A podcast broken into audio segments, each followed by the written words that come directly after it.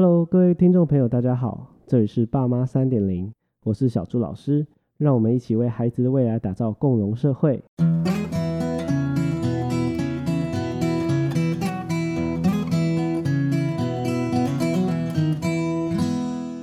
今天跟大家分享的是小朱老师自己在工作上遇到的事。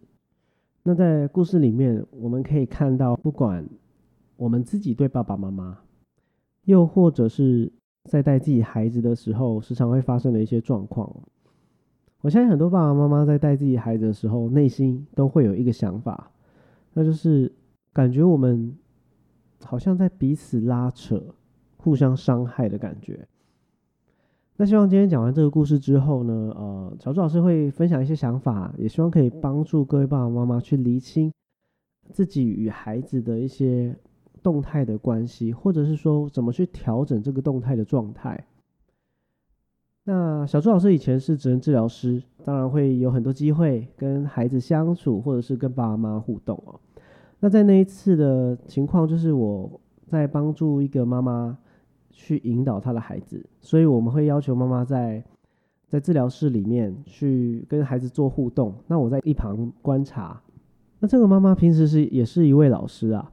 那从因为我们家长都互相认识嘛，那以后也是成为朋友，所以在共同认识的家长朋友里面，也知道这个妈妈平时在在幼儿园对孩子呢，其实是非常有耐心的，也非常有爱心的。她其实在上课的时候都很尽责，不管是照顾孩子的。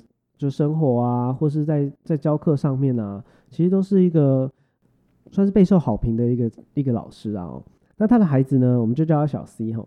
小 C 其实是一位动作发展障碍的孩子，那大概六岁哦，是个小女孩。那她的动作发展障碍，顾名思义，其实她动作就是非常的不灵活，反应也很慢。所以像他们每一年的年末，或是就是都会有一个表演的舞会啊。她在台上跟其他小朋友一起跳舞的时候，她的舞蹈绝对是独树一格。就是她的动作呢，其实很难对到那个对的那个拍点上面。可能也是因为这个原因，所以她在别人的面前总是会低着头，看起来就是很没有自信的小朋友。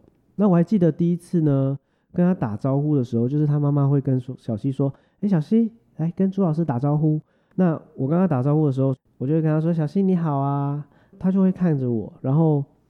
望着妈妈，然后接下来就把头低下来，然后双双肩就是往上提，就感觉很紧绷，然后两个手就握着，然后放在肚子前面，头就低低的，然后也也不知道该讲什么，所以后来他就没有跟我打招呼了。所以我可以判断说，这个孩子他就是比较没有信心，然后在互动的时候呢，在社交上也会比较退缩。那但是呢，我也观察到一个很奇怪的现象。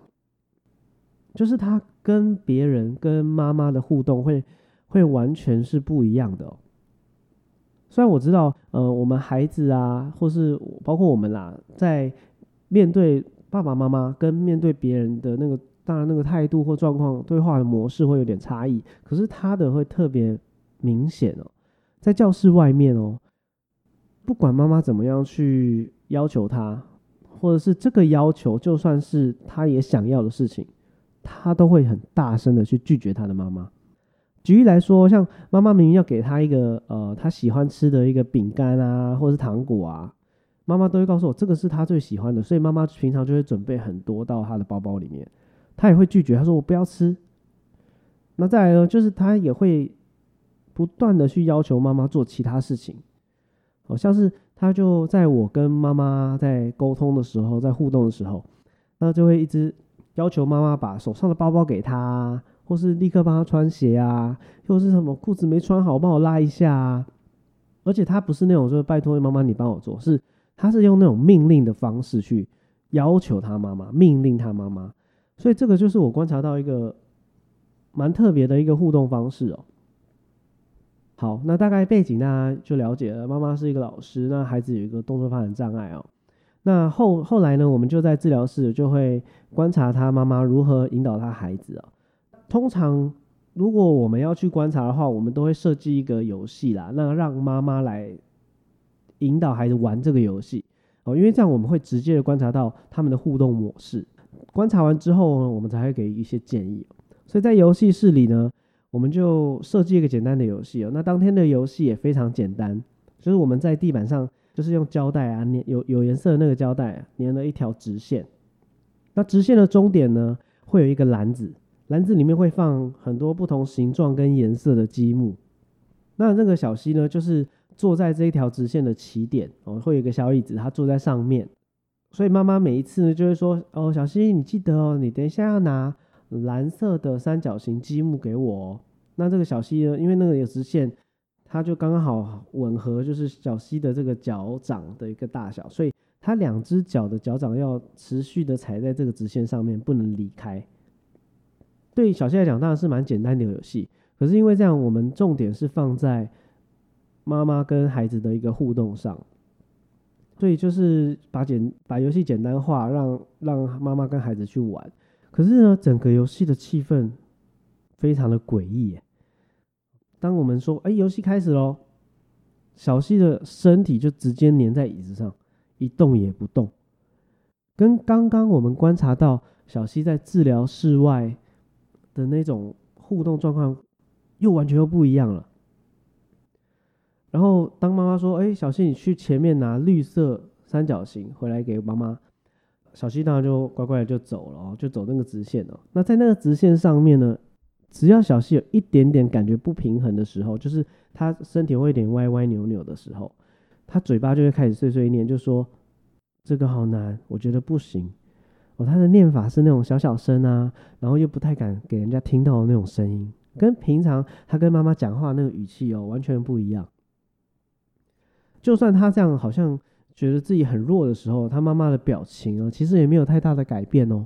他的他只会妈妈只会语气上很冷淡的说：“嗯，要把它做完。”就算小溪他终于完成了这个活动也是一样，妈妈的语气一样很平淡，就说：“对你做的很好，那我们就继续下一个。”其实这个。这个互动模式在游戏之中就观察到，然后就没有变，持续都是这样。就是小溪有点退缩，甚至越来越退缩，然后妈妈呢平淡、严肃、坚持继续，就这样来来回回了，就大概持续了十五分钟左右。到了某一次，小溪就回到位置上，他就开始把眼睛闭上，他也没有哭，应该说他也没有声音，也没有哭的声音，可是他的眼泪已经从眼角。这样慢慢的滴下来，我看了实在是很可怜。接下来他就当然就不玩游戏了啦。那当天其实他就已经呈现一个非常拒绝的状况，所以当天的活动就结束了。那当然在活动过后，我就跟妈妈做一个讨论啊，我就说：“妈妈，平常在家就会这样吗？”结果妈妈就回答说：“对啊，这就是平时我跟他的状态。只要我叫他做点东西，他就好像到最后就会放弃。”或者甚至就是好像我在伤害他一样，我觉得我们两个好像在互相伤害这样子。其实妈妈的回答也是蛮无奈的啦。看完这整个状况，甚至跟妈妈讨论她平常的样子了，我就会分享一些我的观察。接下来呢，就是我当天跟妈妈分享的一些内容了。那也今天也跟大家分享一下，因为我觉得这个其实是蛮常发生在很多家长身上的。所以第一个，我就跟妈妈说，其实妈妈你要分辨一下哦，因为。玩游戏跟教导其实有时候是不太一样的啊，这也是我们蛮常在家长上看到的一个盲点哦。那就是妈妈就会跟很多家长啊，就会跟我说，就是老师，我都有照你的方法在家里练习啊，你叫我做什么我就做什么，你叫我玩积木我就玩积木，你叫我练跳绳我就练跳绳哦。可是我觉得他还是没有办法做很好哎，而且我觉得好像就是练不到，到最后。反而就是关系弄得很差。其实从上面刚刚这个小溪跟妈妈的状态，其实就可以察觉到，里面最大的差别是什么？在孩子的眼中，这个活动就是这个活动到底是功课、是命令，还是一个游戏，还是一个就是一个有乐趣的活动？其实小朋友在这方面，就是活动的一个气氛的一个氛围的敏感度，其实是。很高的，甚至有时候我觉得，有时候是高过于大人的。虽然他们没有办法用语言很清楚的表达出来，但是其实他们会感受到那个气氛。可是家长当然，我当然家长，我当然知道家长的目的是什么，他就是求好心切嘛，他就觉得说，嗯，老师交代了，我就要好好做，我就要把它做完，这样呃，我才跟老师 也有个交代这样子哦。所以家长常常会求好心切啊，就是说你一定要完成到那个目标，或者是你一定要完成几次。妈妈把这个完成这件事情放得很大，然后把这个活动的乐趣呢，因为这个完成，因为要这个完成的动作，所以活动的乐趣就好像越来越小，甚至到没有了。所以因此呢，也导致孩子呢就丧失那种我来进行这个活动的乐趣。但是，一旦没有乐趣，孩子就没有动机，没有动机，其实做很多训练哦，有时候那个效果反而是打了折扣哦。好，所以这是第一个，就是游戏跟教导的一个误解。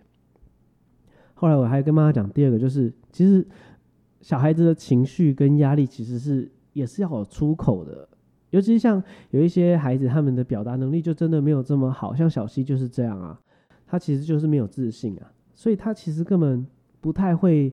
说出自己心里的感受哦，所以当妈妈跟小溪在互动的时候，在治疗室呢，我在里面，我也觉得好像待在一个压力锅里面。我自己，我身为一个专业人员在旁边，我都觉得很难受，我都觉得好像很有点窒息感，就觉得不知道怎么办呢，好好紧绷哦。那我相信主，我后来发现主因就是来自于妈妈的这个表达的方式跟情绪的表现。尤其在给予指令的时候啊，或者是在孩子就是完成一次的时候，妈妈的状况就是，他虽然会讲，他虽然说很好，或者是说不管一定要继续做完，就是你可以想，你可以看得到，就是它只有简单的文字，而且语气非常的低沉。真的对孩子来讲，这已经不是游戏了，这这些对他来说就是一个命令了。我们想象像像一条拉紧的橡皮筋啊。一直处于一个紧绷的状态，如果如果没有放松的机会，我相信那个拉紧的橡皮筋就是会断掉，反而被破坏掉了。所以其实我们在跟孩子互动的时候，我们的语调其实有时候就是一个蛮关键的一个东西，它可以改变整个氛围，让今天的我们虽然说有训练的目的，但是我们的语调可以让它变得比较轻松。让它变得比较好玩，譬如说，哇，不要担心，你做的很好啊，哎，我觉得你这次做的比上次棒哦。其实用这个语气的改变，其实小朋友，尤其是对于没有信心的小朋友，他们就会比较有继续下去的动力哦。而且最重要、最重要的就是，小朋友这个时候的感受就已经不再只是被要求，被要求，其实对孩子来说，有时候。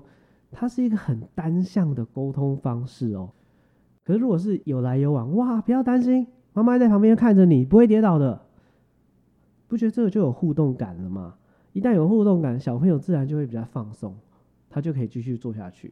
这就是我跟妈有跟那个小溪的妈妈讲，就是小朋友的情绪其实还是需要一个出口。那再来呢，就是第三点也是我觉得最重要的，就是。爸爸妈妈会从小朋友的眼睛看到自己，小朋友眼睛就像一个镜子。其实爸爸妈妈看着小孩的眼睛，反映出来的是自己的样子。那为什么那天小溪跟他妈妈会有这样的状况？还包含小溪的一些互动模式会有这样的问题。第一个哦，就是妈妈觉得自己必须要教孩教好小孩子。哦，尤其是这位妈妈，她是一个老师，所以其实妈妈平时的压力很大。她觉得我要。教到完成它，我要教好它。所以当孩子呢必须完全遵守或完全按照指令的时候，我才是一个称职的妈妈哦。妈妈在跟孩子互动之前，他已经先入为主的让自己的角色已经设定成一个，就是你要顺着我，你照着我，然后如果照着我做，我才是很好的。我相信这很多爸爸妈妈，尤其是妈妈，时常都会陷入这样的一个状况里面。我必须做一个好的妈妈，然后好的妈妈是怎么样呢？就是孩子能够完全听令于我。但是这个其实忽略了妈妈这个角色，其实也是要给予孩子温暖，给予孩子情感，这个才是这个妈妈这角色的完整性。那小西其实跟妈妈的关系是非常紧密的，就像我们刚刚讲的，孩子对于气氛的敏感度其实是很高的，所以小西每次呢都可以迅速的辨别到，哎，现在妈妈她是要教我，还是她其实现在没有要教我？通常妈妈要教我的时候，小溪马上就知道现在的主导权都在妈妈手上。那当然，妈妈也也觉得说，哦，我应该主导，我才是好妈妈。那当小溪他已经感受到妈妈要主导的时候，当然小溪就会比较紧绷，比较专注哦。但妈妈这种比较主导性比较强的一个状态，也成为小溪呢，他在跟人家互动的一个算是一个样板。简单来讲啦，就是小溪他对待妈妈的一个方式，尤其是在治疗室外，他平常对待妈妈的方式，其实呢。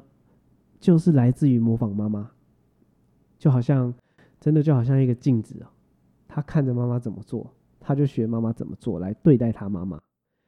妈妈一旦拿掉主导权，就是说妈妈现在没有在教你的时候，小溪就是模仿起来了。所以我们在治疗室外，我们就看到小溪他对妈妈都是也是在下达指令，而且都是比较强硬的方式。可是，一旦妈妈现在语气变了，小溪就感受到哦，现在是妈妈要主导了。所以小溪就变成一个退缩、没有自信，甚至非常紧绷的一个孩子哦。因为以当下的小溪的状，就是认知能力，或者甚至以他的年龄来看呢，我觉得他不是在报复妈妈。可是，身为一个大人，会觉得说，是不是因为我这样对你，所以你这样对我？他觉得小溪你是在报复我吗？所以妈妈自然会有那种想象，就觉得我们好像在互相伤害。可是实际上并不是。我觉得其实主要是。嗯，妈妈对于角色的施教，那加上小溪他本身的学习的样板，他其实是一个天生的学习能力。这两件条件之下，这件事情就这样发生了。当然，我相信其实天底下所有的爸爸妈妈都希望自己孩子好好长大，但是需要考虑的层层面面当然很多，所以我会觉得有时候如果有人在一旁提醒，当然会是一个不错的方式。好，那今天跟大家分享的这故事有三个重点哦。第一个，游戏跟教导是不一样的。我们都希望孩子进步，但是孩子的进步如果能让这个活动增加乐趣的话，孩子的进步可能会更快哦。第二点就是，孩子的情绪跟压力也是需要出口的。我们尽量是用正向鼓励，甚至要调整自己的语调来去让孩子呢，好像一个橡皮筋。有紧绷，但是有放松的时候。如果你一直持续紧绷，真的是受不了的。你有点放松，你才可以继续前进。第三点就是，爸爸妈妈会从孩子的眼中看到自己，用这句话来提醒自己。我们也要让孩子感受到温暖的。哦，那孩子呢，其实也是在模仿我们的。我们用一个比较完整性的一个家长的角色来对待孩子。其实孩子他能学到的是更多的哦。那希望今天的分享呢，可以让爸爸妈妈跟孩子互动的动态关系呢，能够获得改善哦。以上就是本次内容，希望你可以到 iTunes 上留言鼓励我，也不要忘了订阅这个节目，并且分享给你的朋友知道哦。爸爸妈妈平时在跟孩子互动的过程中，也会有这种互相伤害的想法吗？是什么样的状况让你有这样的想法？或者你会怎么做呢？也欢迎大家留言来告诉小朱老师哦。如果你有任何想法或者建议与问题，欢迎大家至 Facebook 上搜寻“爸妈三点零”，或在网络上搜寻“朱老师的共融乐园”，都可以找到我，我会努力回复你的哦。